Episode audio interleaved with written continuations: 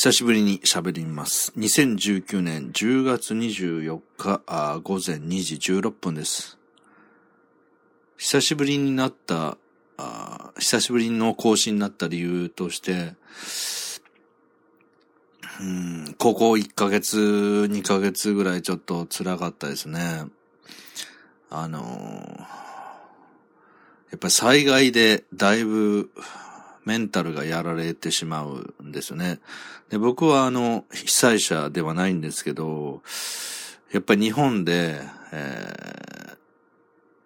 ー、日本、同じ、まあ、あ民族と言いますか、仲間と言いますか、日本人同士と言いますか、あの、本当に縁あって、苦しんでいる方がいると、やっぱりダメージを受けるんですよね。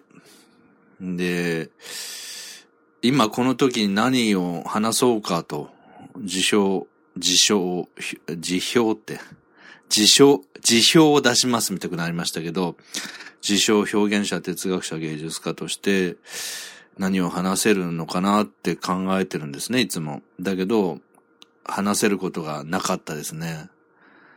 あの、ないんですね。本当にしんどい時って、何か喋ろうとか、うん、そういう余裕がないんですよね。受け止めるだけで精一杯で。そ、そんなこんなで、あの、更新が、あできなく、できずにいました。はい。で、こっから先も何か喋ろうとしても、あんまり喋る気がないんですけど、えー、自分にとっての恩人である間接的にですけど、あの、道元禅師の一句を読みたいんですね。今だからこそ、こういうしんどい時だからこそ、あの、この一句を読ませていただきたいなと思って、あの、枠を開けました。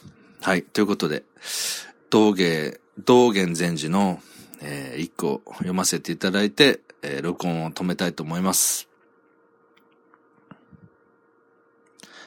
春は花。夏ホトトギス。秋は月。冬雪さえて、涼しかりけり。